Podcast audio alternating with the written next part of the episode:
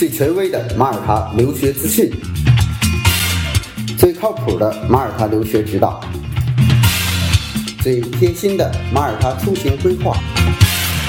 最标准的签证材料准备。关于马耳他，听了我的广播，不再道听途说。这是马耳他国家教育网权威授权开通的马耳他留学频道，我是主播 Wallace，让我们一起分享精彩的马耳他留学之旅。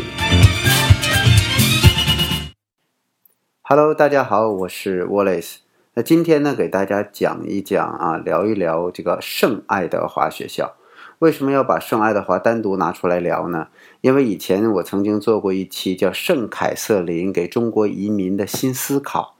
那么这期播出之后呢，我发现点击量特别高。然后二零一九年呢，我呢又做了一个升级，所以大家会看到二十九期，呃，圣凯瑟琳学校有一个新传上来的，原来那个被替换掉了。那今天呢，就讲一讲这个爱德华学校。如果在马耳他，大家想找纯正的、最棒的一贯制的，什么叫一贯制？我说就是从你两岁可以进早教，一直到十八岁毕业，你可以十六年没有在基础教育领域有任何这个呃阶段是空缺的，都在一个学校完成的，那只有爱德华。同时，在爱德华还可以住校，所以。爱德华有几个之最啊？第一个，它是这个马耳他应该校区啊，整个整个所有的私立学校啊加在一起啊，它的是校区最大的。第二个，呃，爱德华是整个教育体系最完整的。呃，因为有的学校呢是没有早教，有的学校是没有 IB，但是爱德华是从早教啊到他的夏令营课程。到他的这个呃，我们说幼儿园课程，到他的基础教育课程，到他的 IB 课程啊，所有的全部的涵盖，没有任何一个丢失的。那么，爱德华这个学校还有一个很大的一个，就是硬件上的一个优势，就是它的这个操场和户外活动的场地特别大。如果你去了之后，你比较了几个学校，我们经常说到的这个。呃，Catherine 啊，Catherine 呢是在楼顶啊，它的这个操场呢，那楼多大，它操场就多大。第二个呢，就是 Verdala，Verdala 的操场呢，大约也就爱德华的那个呃一半吧。然后呢，去这个圣安 e 圣安东这些，那这些也有一些户外场地，但是都没有爱德华的场地大，所以孩子可以享受更多的这种户外活动的资源。然后呢，我们去看这个。爱德华它的整个的历史啊和它的教育架构，那么它的整个的教育架构是百分之百沿袭英体制最正统的架构啊。如果说 Verdala 它是这个英制加美制的一个结合体，QSI 是纯美制的，然后呢，这个呃其他的学校呢，甚至这个只提供到十一年级，大部分的学校到十一年级。啊，那么像 Chiswick 包括这个 s Martin 这些学校呢，那有的是只提供小学，有的是提供这个六年级以上的这这样的教育。那你都涉及到啥呢？都涉及到这个，呃，读了一段时间你要转学啊，比如说你读了 Chase House 啊，读了一段时间你要转到另一个校区到 smart 啊，那转学就是我这个小学读完了之后呢，你要从这个六年级开始啊，开始往。往过转，好了，那我们在了解到这些基础信息的时候，我们就会发现，在马耳他爱德华有一个核心的竞争力，就是你可以全寄托。什么叫全寄托？就是孩子可以住校啊，都可以住在学校里边。那么在整个的这个爱德华的这个寝室呢，你当然你需要排期啊，但他就在跟这个校区一体。这对于中国的家长有什么好处呢？对于中国的家长，你就可以不需要去到马耳他陪孩子了。如果孩子在马耳他接受教育，你只需要定期去走访看看他。那如果说孩子的那边有一些问题，学校照不过来怎么办？啊，你可以去申请一个监护啊，这个就专业的马耳他的监护人代替孩子上医院啊，代替孩子参加，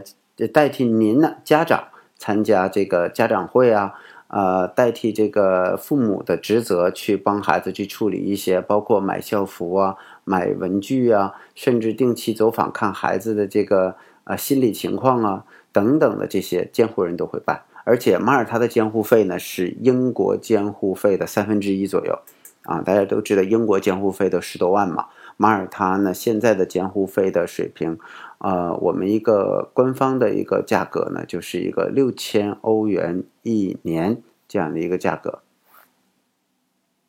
圣爱德华的这个教育校园的这个环境呢，当你一走进去的时候呢，就是绿树浓荫。因为在马耳他呢，就是它是属于地中海气候，你能看到的这种绿植呢，实际上整体的覆盖率并不高啊，都是这种蓝天白云和大海。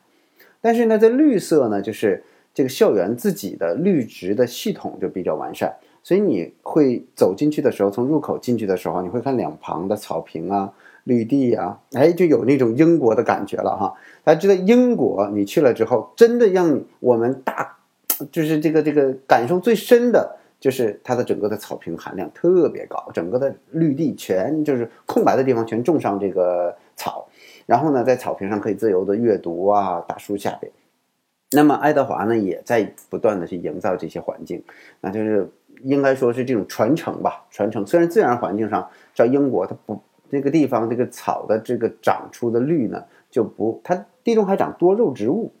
对吧？那你看那种多多肉植物，肉肉的都是地中海的，包括芦荟啊这些东西，它的那种草就很少啊。但是呢，有一些地方它一定要有草坪，所以爱德华为了把这种英制的原汁原味的东西放在那里，他就做人工草坪。哎，这个就是你去了爱德华之后，你会发现它整个的房子的建设，它整个的这个思想全都非常英国化啊，非常英国化。那呃，爱德华呢，在很多人啊去给就是在介绍爱德华的时候啊，就是不了解的，你你觉得这个中介他了不了解马耳他或者了不了解爱德华？你通过他的介绍，你就能知道有一个最关键的，他们会说爱德华是男校。啊，他说爱德华是男校，你的女孩子去不了啊，这个哪儿都哪个年龄段都读不了。实际上，爱德华并不是男校。我再说一遍，爱德华并不是男校啊。为什么会有人说他是男校？因为他确实是男校起家的，但是他并不止于男校。其实很很长时间以来，他就已经呃转变过来了。因为一直以来，他的这个男生的比例还是比较高。呃，女生集中在哪里呢？主要集中在他的五岁以下和十五岁以上。那么女孩子最早能接收的年龄，通常来讲是虚岁在十六岁或者周岁在十五岁半左右。但大部分她是愿意招十六满十六周岁的女生的。然后呢，这个女生十六周岁以上是可以住校的。啊，所以这并不是一个单纯的所男校所体现的这个这个状态，只是在五岁和十五岁之间，男生的这个呃最开始的时候呢，这个他们也其实在尝试去招，后来呢就男生的比例就一直都很高，所以呢就是因为你男生都是男生，所以女孩子进来了就哎就感觉很突兀，后来呢就一直他就说那干脆我五岁到十五岁之间我就不招女孩子了。那么，在这个十六岁以上，我才开始收女孩子，所以十六岁以上的性别比例就很很均衡。因为十六岁以上呢，在这个英体制也是读十二年级和十三年级，所以十二年级和十三年级算是一个呃 IB 课程和 A level 的这个阶段啊，他已经按照大学的这个模式在授课了，学生的整个的学习模式。和这个讨论、写论文等等的，跟大学基本上是一模一样的。所以呢，中国学生要想读英国学校，一定要读预科；而英国的孩子是英体制的孩子去读英国的学校是不需要有预科的，因为他已经有那么一个 A level 的 IB 的这样的一个阶段，他顶替了这个呃 foundation，就是我们说的预科。那到底在 A level 学什么呢？那么爱用爱德华自己的话来讲，IB 课程呢是为大学工作生活做准备的一个最好的一个阶段。他说呢，通过 IB 课程，我们爱德华创造着一个独立的学习者啊，因为我们在中国式的呃这个教育体制之中呢，培养独立学习习惯的这样的一个过程，实际上是有缺失的。大部分的孩子都是在被老师和家长撵着、赶着、监督着去学习，而在国外的体制和大学之中呢。大家经常会看到这孩子学生是很自由的，但是是自由不代表他的学习任务少，因为他会自己给自己找很多的任务，他会自己找这个资料去证明自己的论点和论，他去寻找论据去证明自己的这些论点，所以他自己学习能力是非常强的。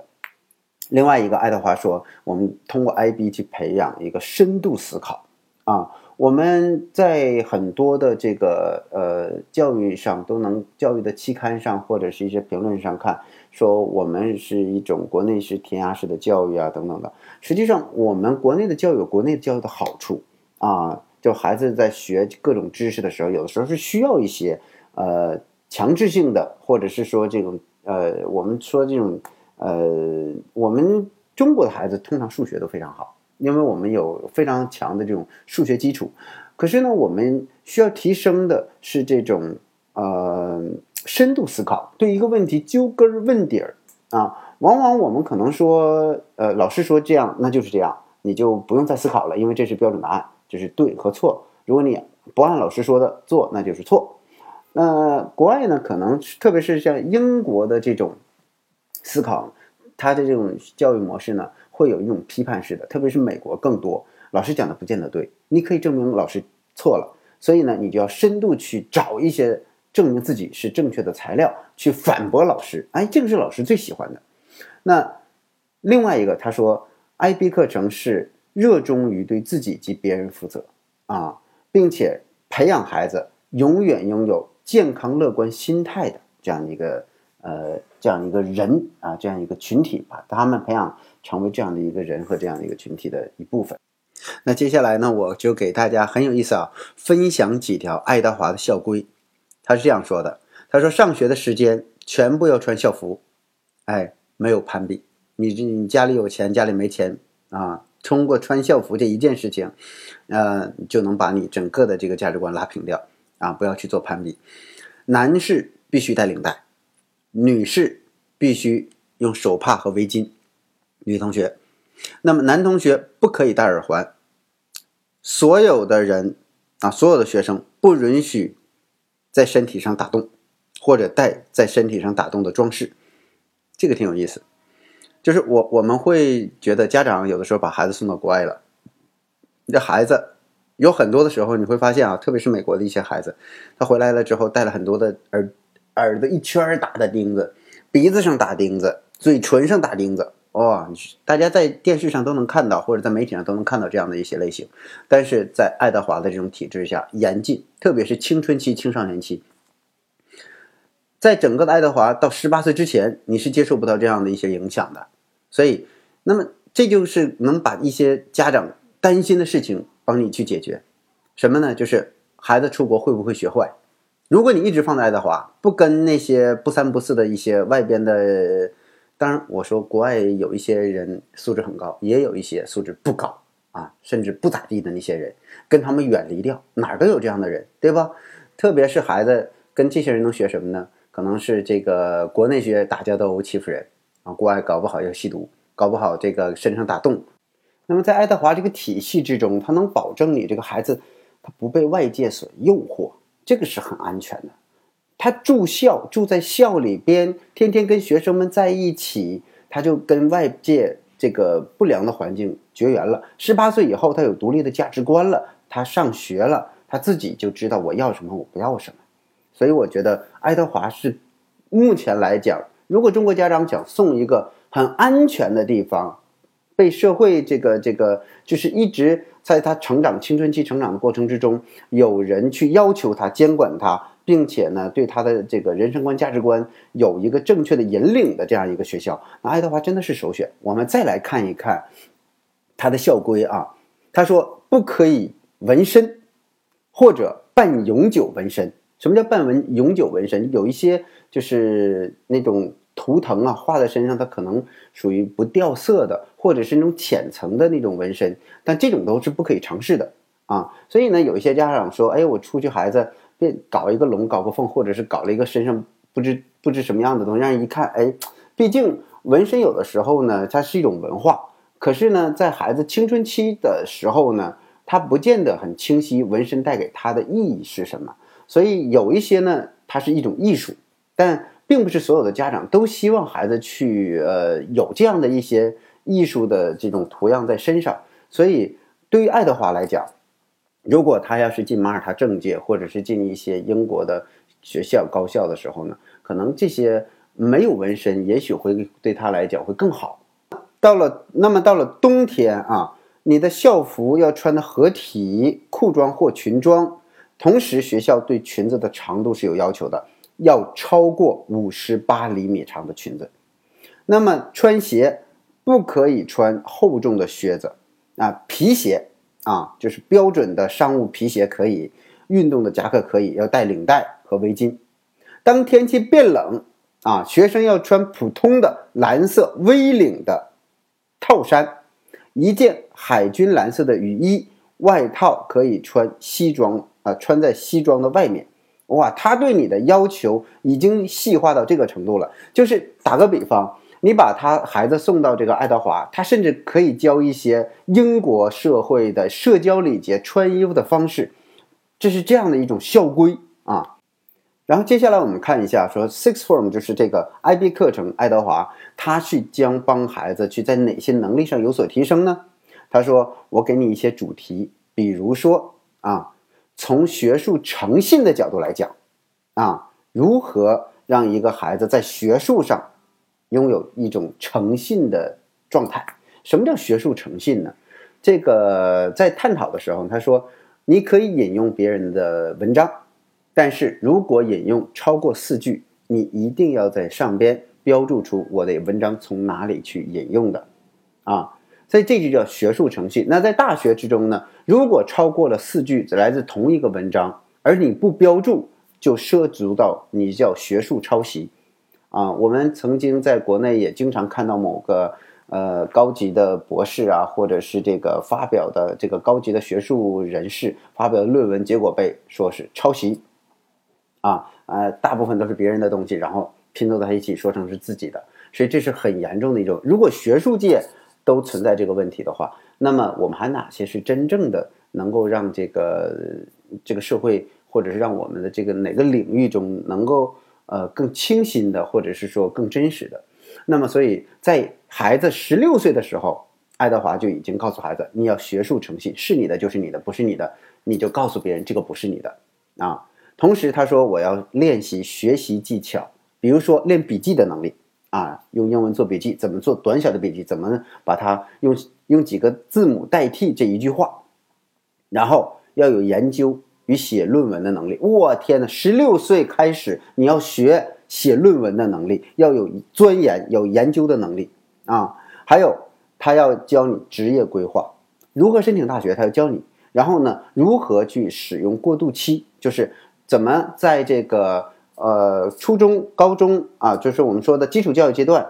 啊，过渡到大学学习阶段，我到底要掌握什么样的能力啊？甚至我还有一个就是叫从大学我要往这个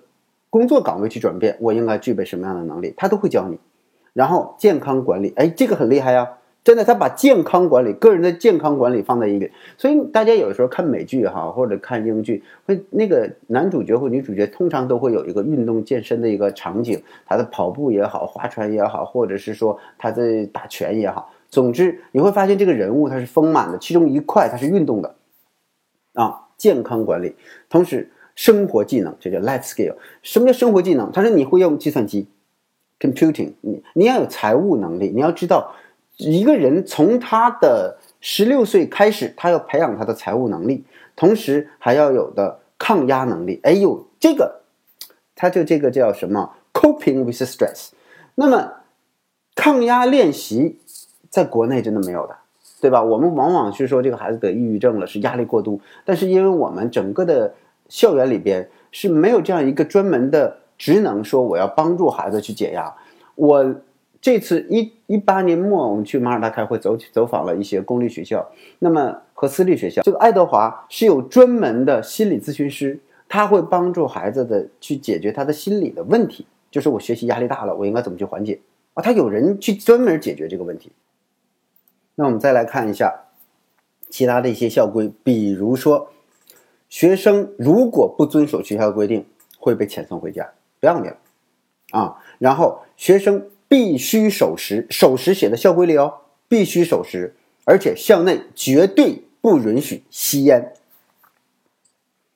很多的家长跟我说，国外的学校可能轻松一些或者自由一些，但是并不是想干嘛就干嘛。我想。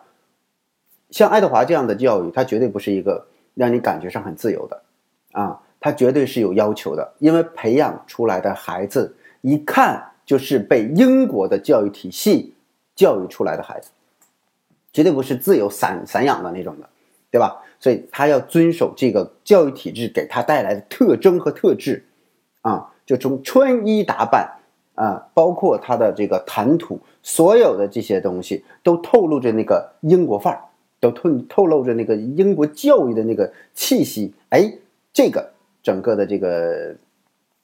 这个教育，这个我们说的基础教育啊，就达到了我我想就达到我们家长把孩子送出去的一个目的了。那么在小学他就有图书馆，中学有自己有图书馆，IB 有照样有自己的图书馆。从小孩子就知道去图书馆去找自己想要的东西，这个很厉害。我们现在再看几个细节啊，再看几个细节，比如说参与集合或注册时，必须站好队，按顺序进行。如果学生在早于早八点四十分以后到达，啊，如果学生在早上八点四十分以后到达，需要填写绿色登记卡，并在 IB 公告栏上公报。啊，如果学生想在休息时间离校。其父母和学生要共同填表，如果父母不在，监护人要填表并签字确认。学生只被允许前往表格中指定的地方，在街上闲逛、翻墙离校，绝对不允许。这个是写在校规里的啊。那么，学生在自习时间，尽管没有老师在场，也需要到下午三点三十分以后才可以离开教室。学生在任何时间不可以离开学校，除非老师不在。并得到 IB 辅导员的同意才可以离开。如果学生因为一些必要的事情需要离开校园，学生需要向 IB 辅导员及学校保安人员报告，并填写绿色登记卡。学生的 IB 辅导员的名字叫 Miss Antonis，那么你找他才可以拿到假条啊。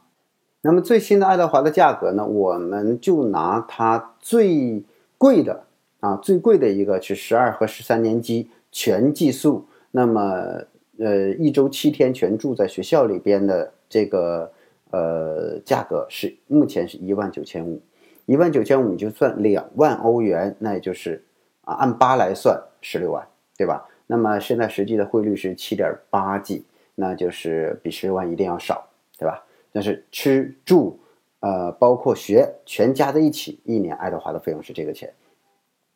那看它的呃这个早教部分啊，早教部分呢是一个 term，就是它一年是三个 term，就三个学期，三个学期呢一个 term 在两岁左右的时候，那么它是四百六十三欧元，那就算五百欧元，三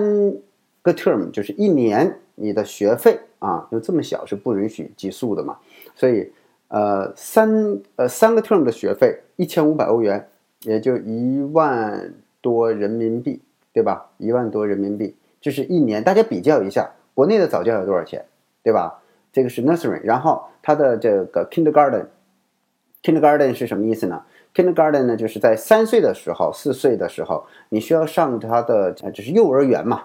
幼儿园的费用呢，就是幼儿园一年级、幼儿园二年级，那么就是呃五百九啊，六百四十五。那我们就算它是七百啊，就算是七百。七百啊，三七二两千一啊，那两千二八一十六一万六千多块钱，所以大家算一算，一万六一年的这样的一个费用，跟国内的这个幼儿园比起来是一个什么样的一个啊感觉啊？那他的一年级呢，一年大约三千欧元。呃，现在的价格呢是一千零三十五，我们就四舍五入给它忽略了一点啊，就变成三千欧元。那么一年就是啊，三八两万四，你就算两万五这样。然后呢，到了十一年级啊，因为这个年级太多，它的价格也比较多。到十一年级比较贵的时候，一千八百五，我们且算两千欧元，那就是六千欧元三个学期，那就是六八四万八，就算五万。好了，那。也就是说，从这个两万多到五万多的学费啊，这是他的这个从一年级到十一年级。我们刚才说了，十二年级、十三年级呢是这个现在是两千零三，也就是这个一年六千多欧元啊。目前来看啊，当然这个是学校现行的一个价格，到了一九年会不会有变动？据说也要涨价，不过呢，它也是有一个比例，不会说涨好几倍，对吧？不过一年的学费呢，我们说在五万块钱左右，而且是全英文、全英制的教育，大家去想一想，跟国内的呃国际学校比，跟私立学校比，划算还是不划算？啊，你一比较，心里边就清楚了啊。特别是在北京、上海还有深圳的各位家长，那么在马耳他接受教育划不划算？你一算，心里就知道了。好了，还有一个呢，就是呃，关于孩子入学的英语要求，呃，这一次呢，很认真的 Debbie 呢，就是这个国际的招生主任啊，专门负责全球招生的啊。那么 Debbie 跟我说，就是目前来讲，呃，以前，呃，如果一个班里边二十多个学生啊，那有一个中国孩子还好，现在的中国孩子的比例呢在增加，所以呢。去年就是一八年和一七年，呃，以及前年一七年，全都有一些孩子的语言是达不到标准的，所以呢，影响了他的这个学术进程，就是升不了班，或者呢被劝退，呃，这个是我们非常不想看到的，但他跟不上，真的就没有办法再继续他的学习，啊，而且呢，有一些孩子一开始的英语不好，造成了。整个的孩子的心里边就是有很大的压力，所以建议建议，那么第一个做法呢，就是孩子在国内你申请之前要把语言的这个做一个呃补习。第二个呢，可以到马耳他呃提供英语青少年英语教学的这样的一个学校，虽然大部分不提供，但还是有的。那么像 Easy 啊，或者是这个 Saint Catherine 呢？这样的学校，它是有这样的这个青少年班的。那么，嗯，目前我知道，其他的一些大部分的学校是没有的，包括马大语言中心是不接受十六岁以下申请的。呃，但 Easy 肯定是了，就是肯定有的。然后 Saint Catherine，Saint Catherine 自己的语言学校是有的，因为它还有这种学术预科。但爱德华是没有的。爱德华就是要求你入学的时候啊，跟沃尔代拉一样，你入学的语言就一定要好。否则呢，就是松进严出。我允许你有个适应期，但你真的过不来也不行啊。还有一个呢，就是呃，可能对我们中国的孩子申请比较方便的，就是呃，圣爱德华呢，在二零一九年是委托我们马耳他国家教育网来做这样一个面试，就是。呃，如果说在孩子入学，特别是这个十二年级以下的孩子入学，他入到七年级、八年级、九年级等等的这样的一个入学的情况，那我可以通过中国的面试，就是我们呃跟丁老师这边啊约一个时间，然后我们安排这个面试官给这个孩子做一个面试。那么做这个面试之后，我们会有一个报告给到爱德华。那这个报告呢，会直接影响到爱德华对这个孩子的英语能力的判断，所以我们在面试之后也会给学生一个建议和规划，是说你现在可以直接读，或者是说降级读，还是说可以直接对接读，啊，那这样呢就能够这个给家长一个清晰的指导，说我们呃去马耳他学习，或者整个的是包括你去英国那边去学习。都涉及到语言的一个对接。那么在英国，它会有一个叫 Pre，呃 O O Level Pre A Level 的这么一个课程，就是语言的导入。所以呃，并不是如这个很多网上说去英国可以直接插班。你你想一想，直接插班怎么插？这简直就是一个家长在在呃学教学领域中的一个很大的一个误区，就是我的孩子可以直接插班，那你怎么插？我想问，孩子连常规的英语 hello 都不会说，或者是说简单的这个沟通都不会说，你让他去算四乘四等于十六，那么一二三四五六七八九十他都都记不全的情况之下，你让他去算这个二十除以五等于多少？问到这样的一个题，那这个再加上他如果对接的年级绝对不是我刚才说这么简单，这简直就是最基础最基础的小学一二年级。那如果他要学七八年级的课程呢？他如果用这个，那他如果谈到平方，谈到化学分子式的时候，全都需要用这个 用用英文去表达。你想他怎么去表达啊？然后他用英文去看这个题，他都看不懂。所以家长。不是在这个帮孩子，反而是给孩子，就原有已经学这个题很难了，然后你让他再用英文，这是什么样一种感受呢？然后你再去想一想，他用英文去学物理学化学，哇，这些用用中文都听起来很难的一些词汇，你让他用英文去学。所以家长呢，你一定要让孩子在语言这一块有一个非常嗯能够跟得上进度的这样一个能力。好了，这里边家长就会有一个疑问了，说：“哎，我的孩子在国内读七年级，我呢到国外去读这个八年级，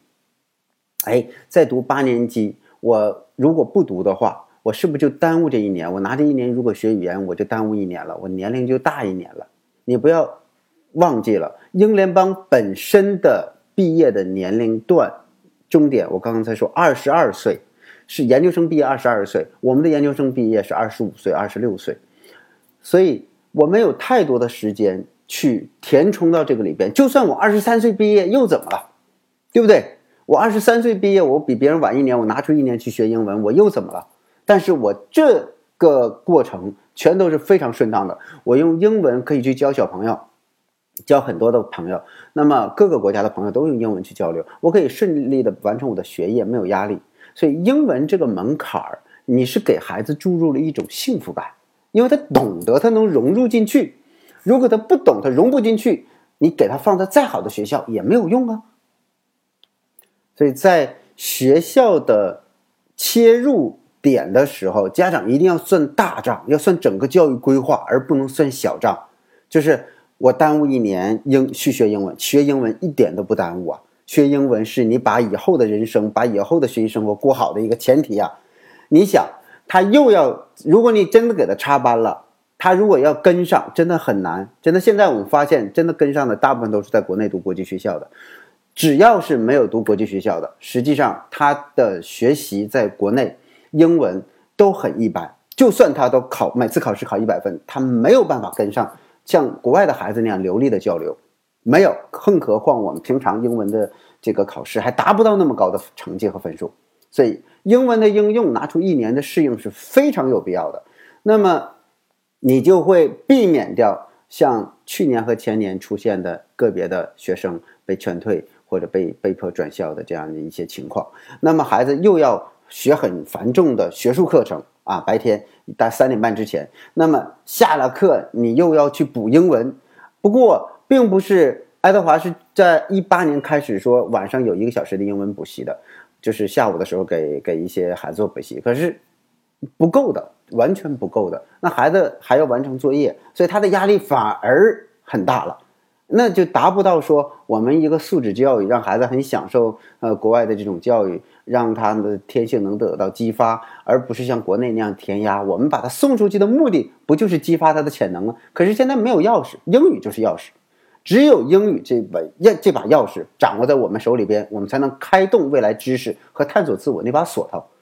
否则的话，我们就又在他的身上加了一层枷锁。啊，他永远都是国内的这个做不好，国外的也做不好，结果孩子搞来搞去，真正的耽误就耽误在这个过程中了，对吧？孩子不仅的信心的培养和性格的建设这块，自信的培养这块耽误了，他还耽误了真正的学业，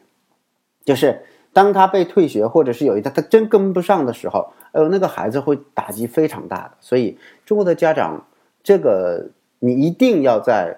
出国之前要把他的语言考虑进去，要么在国内解决，要么在国外解决。总之，你进爱德华之前，语言一定要 OK，才能对孩子才是好的。好了，今天就把爱德华的详细的这样的一个呃，应该说比较系统的他的一个教学方式和校园介绍，呃，介绍给大家，希望对大家的学校申请有所帮助。